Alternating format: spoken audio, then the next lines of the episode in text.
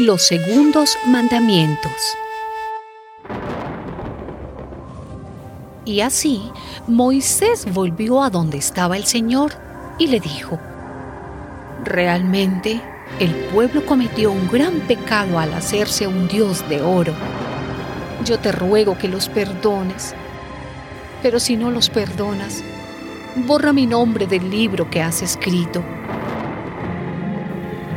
Pero el Señor le contestó, solo borraré de mi libro al que peque contra mí. Así que, anda, lleva al pueblo al lugar que te dije.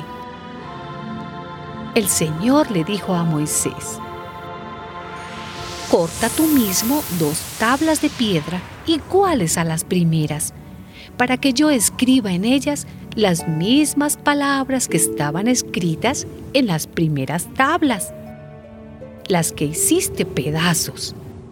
Prepárate también para subir al monte Sinaí mañana por la mañana y preséntate ante mí en la parte más alta del monte.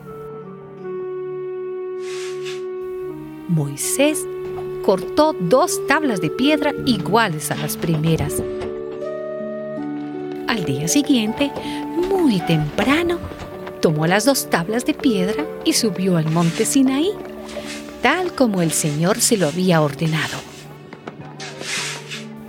Entonces el Señor pasó delante de Moisés diciendo en voz alta, El Señor, el Señor, Dios tierno y compasivo, paciente y grande en amor y verdad. Por mil generaciones se mantiene fiel en su amor y perdona la maldad, la rebeldía y el pecado, pero no deja sin castigo al culpable sino que castiga la maldad de los padres en los hijos y en los nietos, en los bisnietos y en los tataranietos.